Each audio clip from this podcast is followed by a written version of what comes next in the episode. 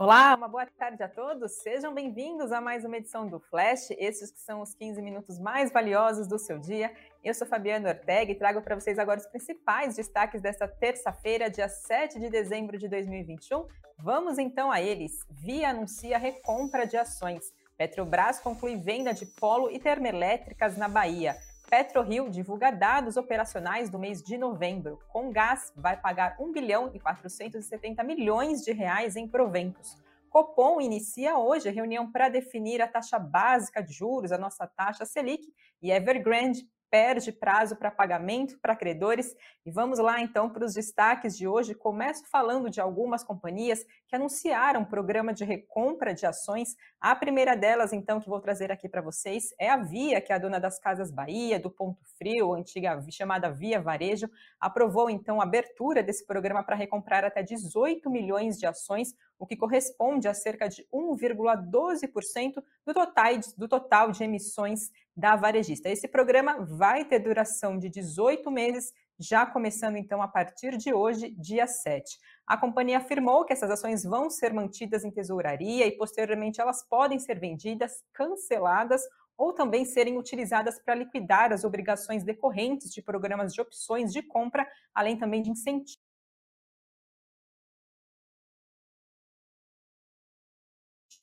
da última segunda-feira, então ontem, as ações da companhia registravam uma queda acumulada de mais de 65%, agora então no ano de 2021. A gente via os papéis hoje da companhia em alta por volta do meio-dia, subia 1,78%. Outra companhia que também anunciou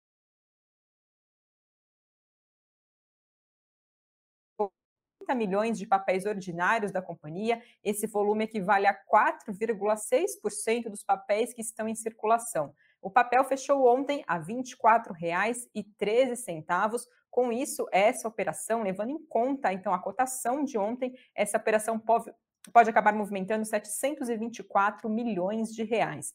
Papéis da companhia também reagiam positivamente hoje, por volta do meio-dia subia 4,2%.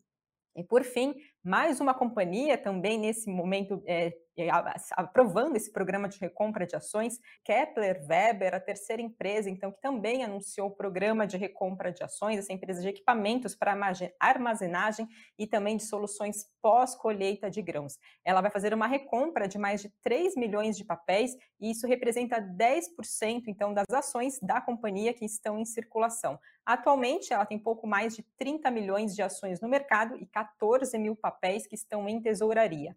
A companhia informou que não vai haver redução do capital social e que a recompra tem como principal objetivo a manutenção das ações em tesouraria para um eventual cancelamento ou também alienação da empresa.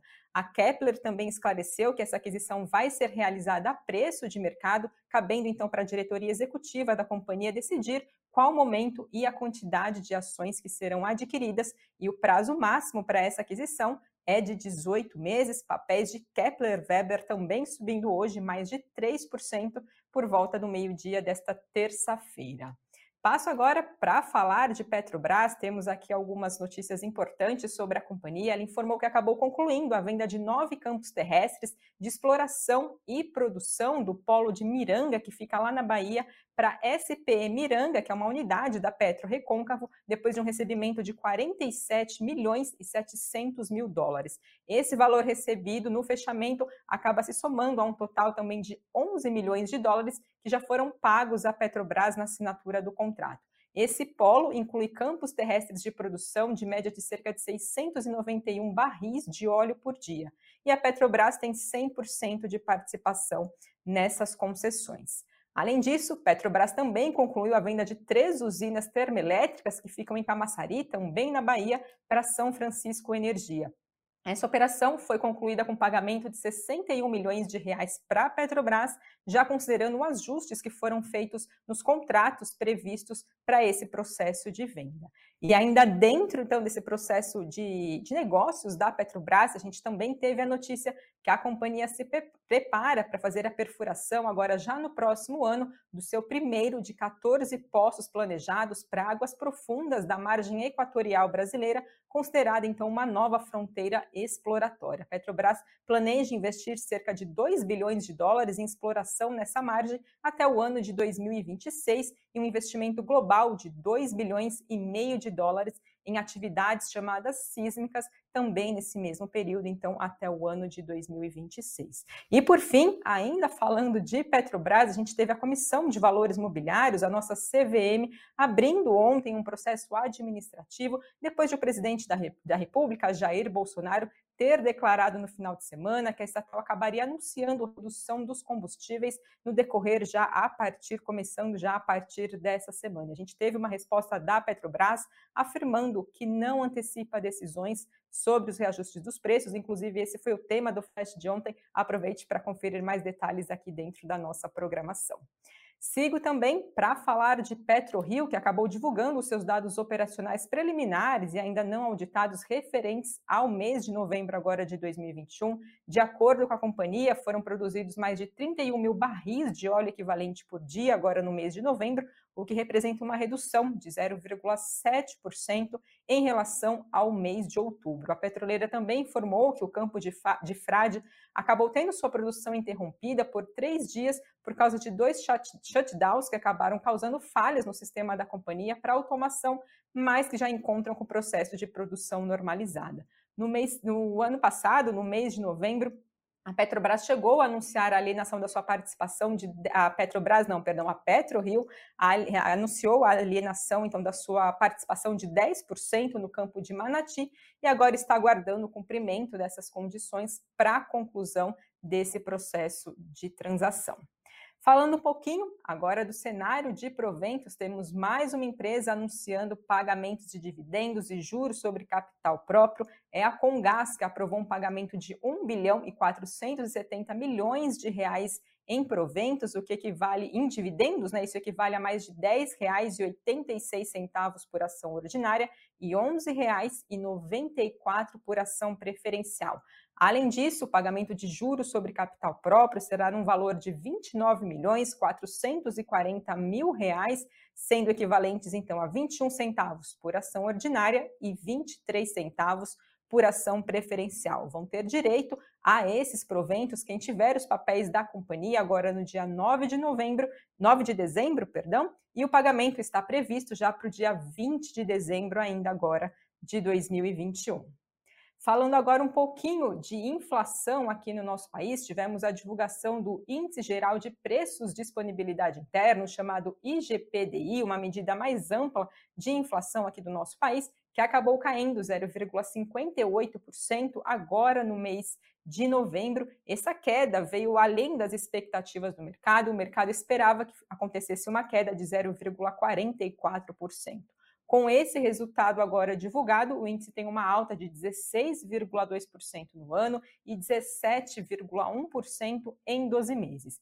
E o resultado do índice ao produtor acaba continua sendo influenciado pelo comportamento dos preços de commodities. Mais uma vez, minério de ferro, soja e milho acabaram apresentando queda nos seus preços, influenciando assim o resultado então do IGPDI divulgado nesta terça-feira. E lembro vocês que hoje, né, ainda nesta terça-feira, começa a última reunião do ano do Copom, o Conselho, o Comitê de Política Monetária do Banco Central. A reunião continua amanhã na quarta-feira, quando então acaba saindo a decisão sobre a taxa básica de juros, a nossa taxa Selic, lembrando que ela serve de referência para as demais taxas da nossa economia, sendo o principal instrumento do Banco Central para manter a nossa inflação sob controle. A, expectativa do mercado financeiro como um todo, segundo projeções que acabaram sendo divulgadas nessa segunda-feira com o Boletim Focus, é que a nossa taxa tem uma elevação de 1,5 ponto percentual, passando então para 9,25% ao ano. Lembrando que o atual ciclo de alta da Selic começou em março desse ano, quando a taxa passou de 2% para 2,75% ao ano. Falo agora um pouquinho também do nosso cenário internacional, falo de Evergrande, alguns credores internacionais do grupo imobiliário chinês, né, o Evergrande, não receberam pagamento do cupom dos títulos até o final do período de carência, agora de 30 dias, segundo fontes então que foram ouvidas pela agência de notícias Reuters. perdão, esse não pagamento de mais de 82 milhões em juros por parte da companhia agora no mês passado pode então, segundo a agência de notícias, acabar disparando um processo de default, os chamados calotes, em 19 bilhões de dólares em títulos internacionais e colocar a companhia em risco de se tornar uma empresa chinesa tornar a empresa chinesa a dar, então, um maior calote. Representantes da Evergrande não comentaram é, esse assunto, essa notícia, segundo então a Reuters. Ela foi a maior empresa do setor imobiliário lá na China, com mais de 1.300 projetos estatais na, carteiras, e ela, na carteira, e ela tem hoje um compromisso de 300 bilhões de dólares e está então no centro da crise da indústria da construção lá da China.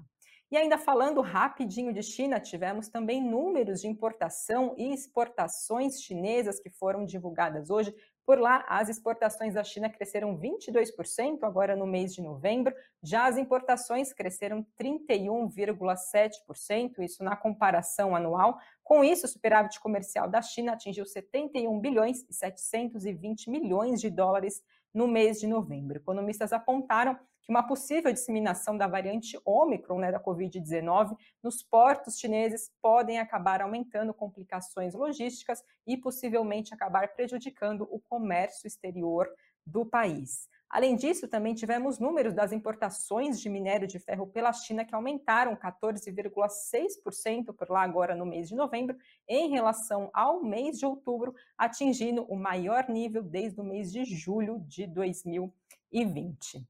E passo agora para falar do Ibovespa, o principal índice da nossa Bolsa Brasileira, mais um dia de alta, agora por volta do meio-dia subindo 0,85%, passando dos 107 mil pontos, então estava aos 107.764 pontos. Dólar recuava 0,75% a R$ 5,64.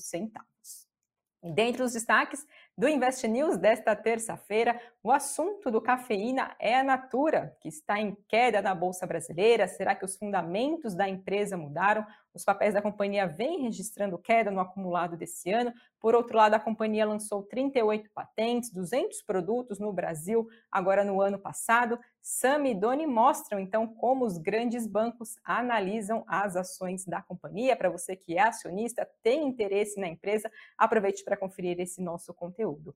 E no nosso site, investnews.com.br, Caterine Rivas fala se vale a pena comprar a Shiba, criptomoeda considerada aí uma concorrente do Dogecoin. Então ela explica o que é, para que, que serve, quanto que vale, quais são os riscos e vantagens de investir. Aproveite para acessar esse nosso conteúdo, entre tantos outros que a gente também traz diariamente para vocês seguirem bem informados aqui na programação do Invest News. E lembro vocês também, seis e meia da tarde, fiquem ligados aqui no nosso canal do YouTube, também transmissão por meio do no Facebook, também do Invest News. Tem boletim é, Invest News ao vivo para manter vocês bem informados. Depois do encerramento do pregão de hoje, aproveitem então para ficar ligadinhos.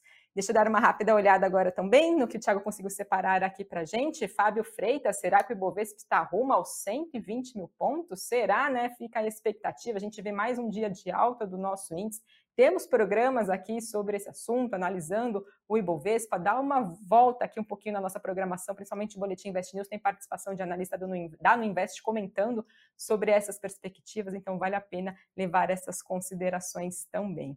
Vamos ver o que mais que vocês estão comentando. Sigefredo, entre as piores bolsas do mundo em 2021, altas de dezembro salvam, recomendo. Então, temos programação sobre isso. Não me, se não me, é, se não me lembro, acho que sexta-feira foi um programa ao ar sobre isso, Boletim Invest News com Karina Trevisan e também José Falcão comentando esse assunto. Aproveite para conferir. Temos esse conteúdo também em texto no nosso site, então fiquem ligados para seguir bem informados e saber então das perspectivas aí para nossa bolsa nessa reta final do ano de 2021. E pessoal, com isso eu encerro a transmissão de hoje. Muito obrigada a todos vocês que nos acompanharam e até amanhã.